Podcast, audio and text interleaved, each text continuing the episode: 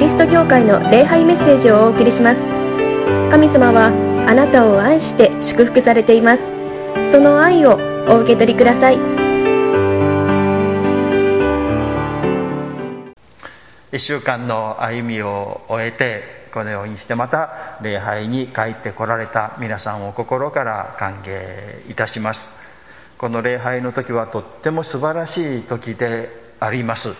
私たちが思っている私たちが感じているそれ以上に素晴らしい時であります。礼拝というのは私たちが神様を喜んで神様に拝む神様に全てを捧げる時であります。けれどもそれ以上にすごいことが起こっているということなんです。私たちが神様を礼拝する以上に私たちが神様に仕える以上に神様が私たちに仕えてくださっているという事実ですね。これはもう考えられないようなことです。私たちが神様に仕えるという人間が神様を礼拝し神様に仕えるというのが当たり前ですけれども神様が人間に仕えてくださるなんてことは考えられないようなことです。けれども神様はそれをしてくださっているというのがこのキリスト教のすごいところ素晴らしいところですね。この聖書の神様の素晴らしいところです。遠くにいて天の遠くにいて俺は神だ俺を拝めね。俺に従わないとひどい目に遭わせるぞというような神様ではないということですね。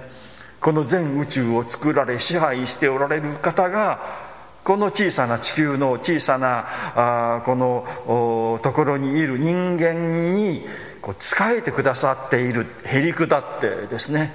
私たちが幸せになるように私たちが救われるように良いものを与え良いものをこう備えてくださっている。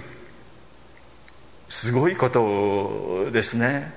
で礼拝はそのことがもう端的に現れている時です。私たちが神様を礼拝する以上に神様が私たちの下になってくださり仕えていてくださっている。神様は私たちにそれほど私はあなたを愛しています。心配をしています。いつも見守っています。大丈夫だから私はあなたの味方だからあなたのそばにいるからそんなに心配しなくてもいいですよ。私を信じてもっとゆったりと安心して喜んで生きていなさいと神様は語ってくださっているんですね。ですからこの礼拝は、ま、私たちが神様を礼拝するということをとても大切ですけれどもそれ以上に神様のその愛の言葉ですね。その福音の言葉を私たちがしっかりと心に留めることです。そのことを神様は願っておられます。今からこの神様の福音の時神様の愛の宣言の時であります。今日はこの旧約聖書の義明一章からあその神様の愛の言葉ですね聞きたいと思います。今日の第一のポイントですね。神様は私たちと共におられるということです。この一章の五節ですね。一生の間あなたの行く手に立ちはだかる者はいないであろう。私はモーセと共にいたようにあなたと共にいる。ですね。あなたを見放すことも見捨てることもない。あなたと共にいると言われている。で9節ですね、えー、あなたがどこへ行ってもあなたの神主は共にいる。共におられる一緒に神様はおられますよというこの宣言がこのところでなされているのであります。これは神様がこのヨシアという人に語られた言葉であります。けれども神様はヨシアに語られただけではないんですよ。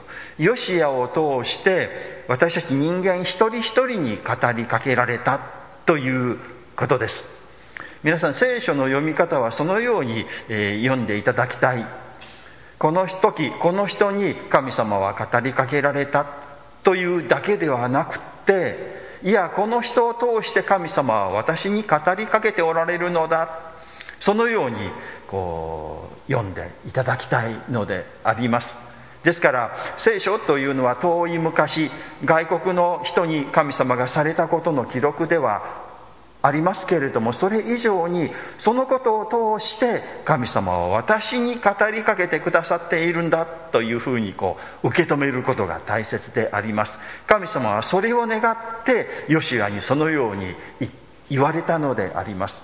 ヨシアはまあ全人類を代表してその言葉を聞いた。ヨシエが聞いたということは私たちも聞いたということであります。イエス神様は私たちに語っていてくださいます。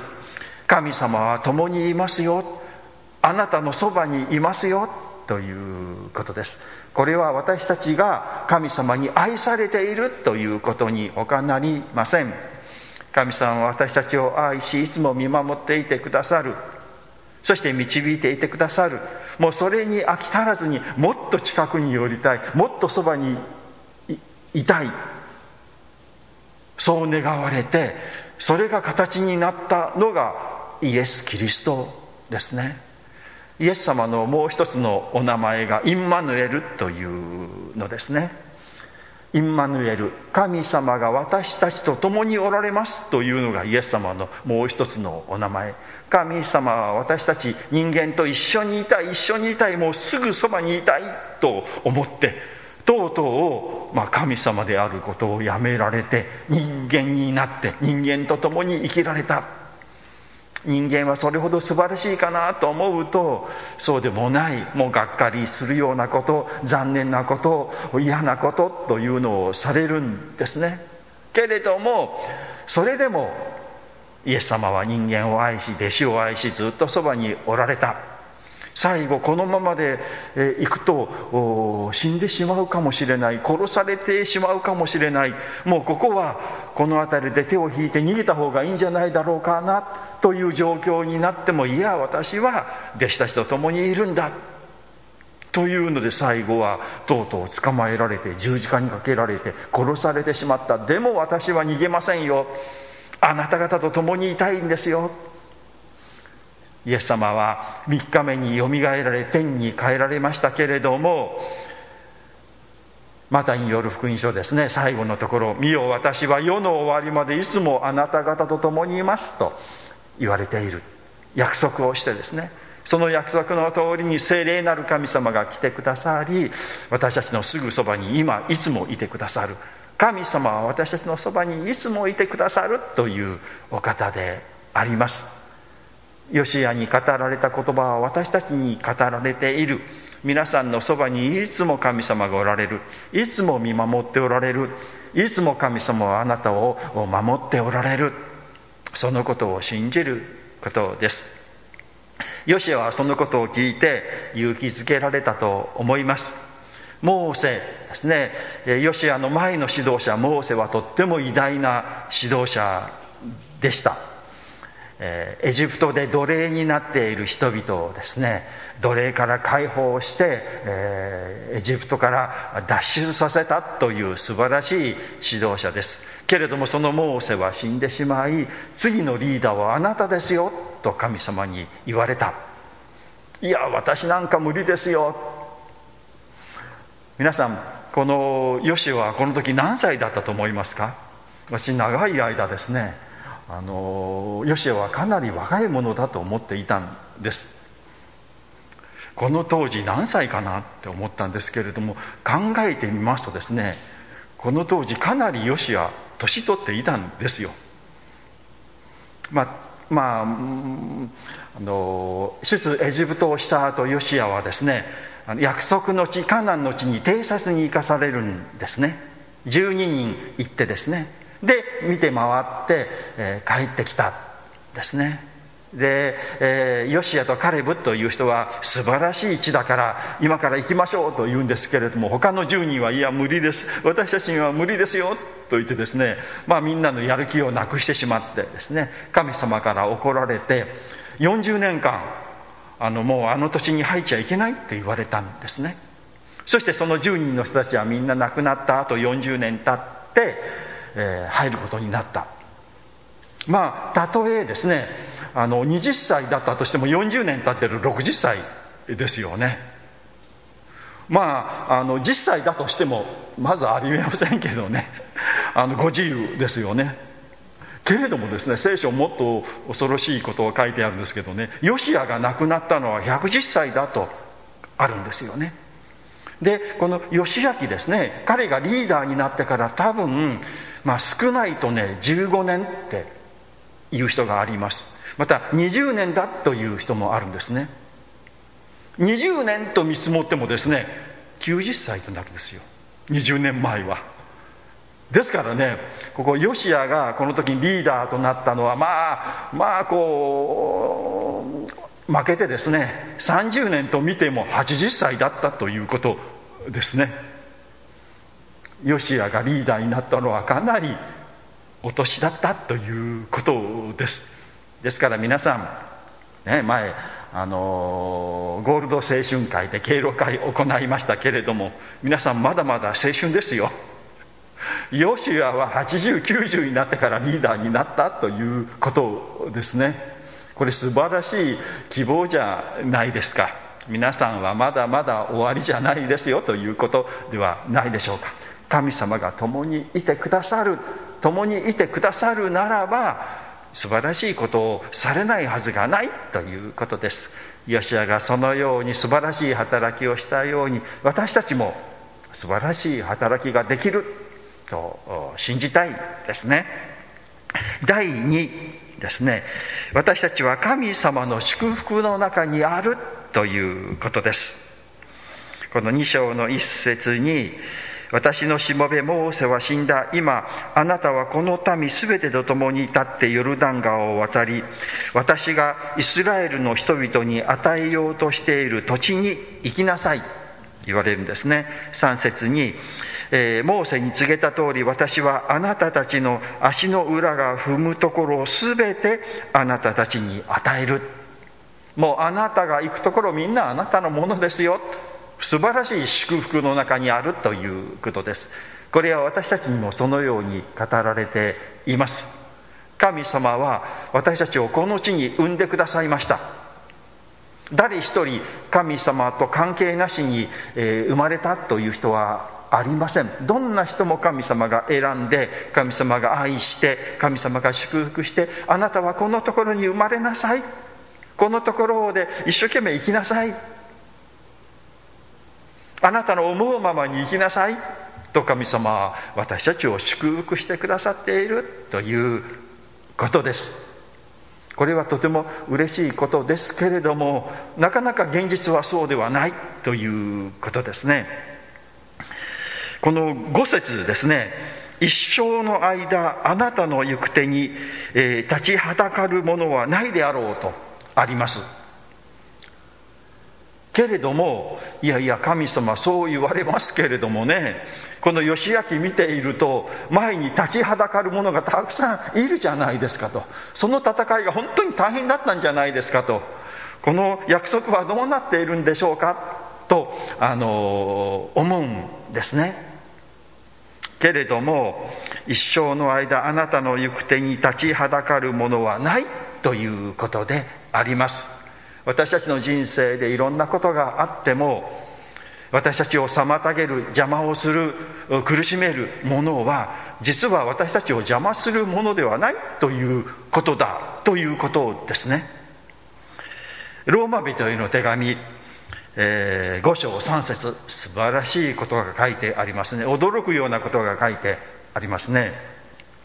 そればかりでなく苦難をも誇りとしますす。ね。私たちは知っているのです。苦難は忍耐を忍耐は連達を連達は希望を生むということを。これこの言葉有名な言葉ですね。苦しいこと辛いことというのは嫌なことではないんですよと。もうそれは良かったなと思うようなことですよということですよ。ですから私たちはこう私たちを邪魔するものを妨げるものこうしようと思った時にそれをですねそうさせないようにするものは決して邪魔ではないんだということですね。それは私たちを鍛えるものと言いましょうか。私たちの内なるものを成長させるものなんだということです。さまざまな苦しみと言いましょうかね。問題というものがこう人生には起こってきます。けれどもそれは決して敵ではないんだということですね。いやこの問題をどのように解決していったらよいのだろうか。この問題をどのようにこの苦しみの中を生きていったらよいのだろうか。ということを私たちは求める時に私たちの内なる人が成長するんだということですね。一つはこのあの忍耐苦難は忍耐を生み出す。忍耐力というのはとっても素晴らしい人格の一つであります。もう忍耐がないって言いましょう。我慢できないというのがやはりこう幼いというか未熟さを表すんですよね。すぐ切れてしまって怒ってしまうというのではなくてぐっと我慢する耐えるという力は素晴らしい人格の一つであります。それを私たちに与えてくれる。そしてですねそのあの忍耐は連達を生み出す。連達というのはまあエキスパートと言いましょうか。いろんなことを体験するとあこの時はこうすればいいなとかですね。この時はこの人に頼めば何とかしてくれるとかでいろんなことがこう分かってくるんですよね。ですからあのだんだんいろんなことを体験しその中をこう超えてきた人はあこれは前やってきたこのことと似ているとこのように対処すればいいんだというのが分かってくるんですよね。まあこういろんなことが知って熟練してくると言いましょうかね。あの素晴らしい人間になっていくんですよ。とですね。でその結果この順この連達は希望を生む。だからどんなことがあってもダメだとかこれは失敗だとかねこう諦めたり投げ出したりする必要はありません。ということですね。神様はそれがあるからあなたに行くてあなたの行く敵に立ちはだかるものはない。というんですよね。そういう困難は私たちを鍛えてより私たちを豊かな人間に、えー、してくださるということです。神様は私たちをそのようにこのように、えー、生かしてくださっているのであります。素晴らしいですよね。もう自由ですよ。まあ自由と言ってもですね、えー、そうではない。まあ皆さんが自由ですからね、えー、人がたくさんいてみんなが自由に生きたい。でもその自由と自由がぶつかる。で自由と自由がぶつかってお互いが幸せになっていくためにはどうしたらよいんだろうかな。ということを考える。ということが素晴らしいことではないでしょうか。まあ簡単ではない。こう簡単って言いましょうかね、えー、すぐにこう物事がうまくいくということがいいことではない。いろいろ工夫して祈ってですねお互いに相談して、えー、どうしたらいいんだろうかなって生きていく。それがまあ面白いというかそれがとても素晴らしいことではないでしょうか、まあ、何もかも順調にスーッといったら何の工夫もないですしね。何のこの努力もないですよね。人生はそのようにですね私たち神様に祝福の中にあり私は祝福されている。この中を自由に生きていくことができるんだ。みんな信じてですね。で困難の中を生きていく。それが私たちの祝福された人生だということです。第3のポイントですね神様の愛の言葉を忘れないということです。8節にこの立法の書をあなたの口から話すことなくありますね、えー、昼も夜も口ずさみそこに書かれていることを全て忠実に守りなさい。そうすればあなたはその行く先々で栄え成功するとここにありますね、まあ、このあの立法の書というのはまあ直接的には実会ですね。党の戒めが私たちにこう人間に与えられたということです。何かこの実会というと神様があれしちゃいけないこれしちゃいけないとかああしなさいこうしなさいと言って私たちを縛るものだと考えがちですけれどもこの実会というのはそういう意味ではありません。神様が実会を私たち人間に与えてくださったということは私たちを愛してくださっている私たちを認めてくださっているということです。まあこう神様と対等なものと言いましょうかね。いうものに認めてくださっている。まあ、それはもう神様に愛されていることに他ならないのであります。ですからこの立法が与えられている。と言いましょうかね。いうことは私たちは神様に愛されている、まあ、特別に選ばれている。祝福の中にあるんだ。ということをまず確認したいのであります。神様は私たちを愛していてくださる。守っていてくださる。導いていてくださるんだ。ということですね。これを絶対に忘れないことです。私たちこのことをすぐ忘れてしまうんですね。この世の中は全然そういう世の中ではありません。この世の中は頑張って努力していい人間になって成功する。それならばあなたは幸せになることができますよ。ということをあらゆる機会でこの言うというのがこの世界です。私たちはこの世界に生きていてその言葉をですね、えー、まあ、直接的には耳に聞こえてこないんですけれどもいろんな形でこう無言の圧力を受けるんですね。そしてまあ若い時はよし頑張ろうと思って頑張るんですけれども頑張ってもなかなかうまくいかない。だんだん年を取ってくると頑張ってきたんだけどうまくいかなかったなみたいなこの挫折感というかもっともっとしっかりしないといけないもっともっとやらないといけないんだけどもう無理かなみたいなことになってしまうんですね。そうではないんだということですね。神様の愛は私たちが何かしたから何かしなかったから失敗したから成功したからというのではなくて私たち自身ですねもう存在そのものを神様は愛していてくださるということです。イスラエルの民が素晴らしいから立法が与えられたということじゃないんですね。神様の愛によって神様のご好意によって与えられている。私たちが素晴らしいから救われた神様が愛してくださったのは私たちが優れたことをしたからではないんですね。まだまだ足らないまだまだすることがあるできることがあるけれどもサボっている。私たちをそれでも愛してくださって私はあなたを愛して愛していますよと言ってくださっているんです。ですからいつもですね私は神様に愛されている。私を神様はいつも見守っていてくださる。私は神様の祝福の中にある。というのをいつも確認することですよ。常に確認することですよ。ねあの夜も昼もですねこの口ずさむっていうのはそうですよ。神様は私を愛していてくださる。神様は私を愛してくださる。私は神様の祝福の中にある。問題はあるんだけれども必ず道は開ける。いつもいつもいつもいつもそのことを口ずさむことですよ。自分に言い聞かせることですよ。言い聞かせないと世の中がいやいやそうじゃないよと。そんなに世の中甘いもんじゃない神様そうじゃないよと。もっとあなたしっかりしないとダメじゃないの。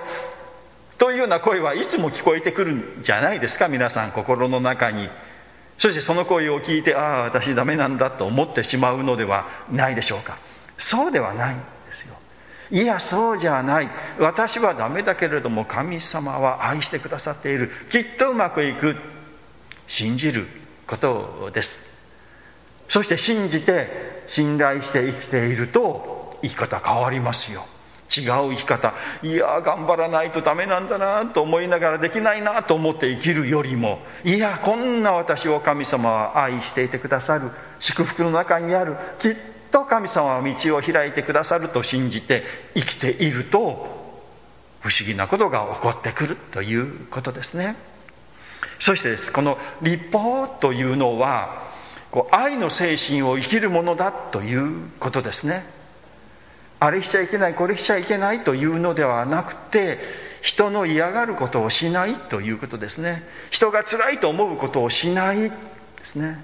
それよりも私がしてもらったら嬉しいなと思うことを人にしてあげるというのがこの立法の精神ですよね。愛を生きるということです。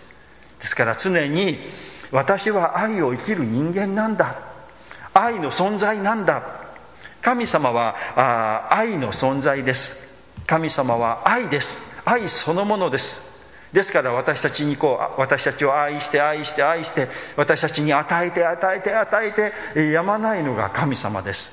その神様の子供となっている私たちも愛の存在です。人の幸せのために生きる。人が喜ぶために私は何をしたらよいのかということをいつも考えて生きるというのが私たちの人間の生き方です。全ての人がそのようにですね生きたらこの世界どんなに幸せなどんなに平和な本当に理想の世界になるのではないでしょうか。ですから私たちはそのことを生きるんですね。だけれども私たちがやったぐらいでちょっといい親切にするとかねちょっといいことしたくらいでこの世界変わるでしょうか。変わらないですよね。もう焼け石に水というか無駄じゃないかなと思うんですけれどもけれども私たちから始めるんですよ。焼け石に水かもしれないけれどもでもした分だけこの世界は愛の世界になるんですよね。この席を準備している時にね一つの歌をねこう思い出したんですよね。あのもうはるか昔恐竜がいるくらいですよね。あの水前に清子という人がね歌った歌。あの365歩のマーチという歌。ね。もう大ヒットした歌ですよね。あの水前に清子この歌大嫌いだったそうですよ。最初歌いたくなかったって。彼女演歌の人ですからね。あの演歌を歌いたかったこんな演歌と関係ないような明るいね歌なんか歌いたくなかったと思って嫌々ながら歌ったら大ヒットしたんですね。もう当時の人たちも大歓迎されてで彼女もやっぱりこの歌いい歌だったですね。彼女の代表曲になったんですけどね。でその歌詞をこうずっと見ていたら読んでいたらねこれも福音そのものだなと愛の人のそのものの生き方だなって思ったんですけれどもね。その中の一節にですね「千里の道も一歩から始まることを信じよう」っていう説がですね千里の道も一歩から始まることを信じよう。と千里といったら距離ですよね。あの1里というのが4キロですね。それから千里って言ったら4000キロ。4000キロ歩いていくと言ったら無理だなと思うんです。けれども一歩歩くならばその千里の道の一歩分は前進しているということですよ。もうないみたいなね。ゼロみたいなものだけれども一歩一歩こう3歩進んで2歩下がるような歩みでもでも一歩進んでるじゃないかと。一歩一歩進んでいきましょうという歌ですね。私たちクリスチャンの愛の生き方もそうですね。この世界は愛の世界ではない。本当に平和な世界ではないけれども私たちがその愛をですね一歩一歩進めることによって少なくともその一歩前進するのではないでしょうか。私が共にいますと神様がおられる。どんなに周りがですね暗くともどんなに希望がなくても私たちは希望を持って愛されている。この世界は神様の愛に満ちている。神様はみんなを愛していてくださる。ということを信じて愛の生き方これからも今週もしていきましょう。お祈りいたします。神様私たちといつも共にいてくださり私たちを見守ってくださってありがとうございます。私たちは失敗したり間違ったりしますけれどもそれでも私たちを見放さずにいつも私たちの味方になっていてくださいます。ありがとうございます。どう生きていいかわからないことが多いです。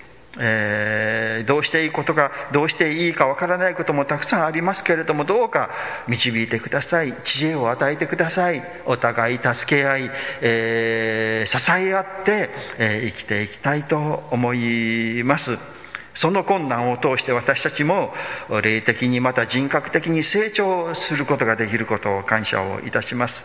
そして最後は必ず私たちを勝利に導いてくださるということを信じます。この世界は愛の世界とは程遠い平和な世界とは程遠い世界でありますけれども私たちが一歩一歩愛を生き平和を生きてこの世界をその世界へと導いていきたいと思います。本当に千里の道を進むようであり無駄のように思うことがありますけれどもでもこの一歩から私たち歩み出していきたいと思います。どうか共にいてくださる神様私たちを守り導いてくださるようにお願いをいたします。イエス・キリストの皆によってお祈りをいたします。アーメン。ではしばらく成長の時黙想の時を持ちましょう。桃谷キリスト教会の礼拝メッセージを聞いてくださりありがとうございました。ご意見ご感想などを聞かせていただけると幸いです。神様はあなたが大好きで救ってくださいました。安心してお過ごしください。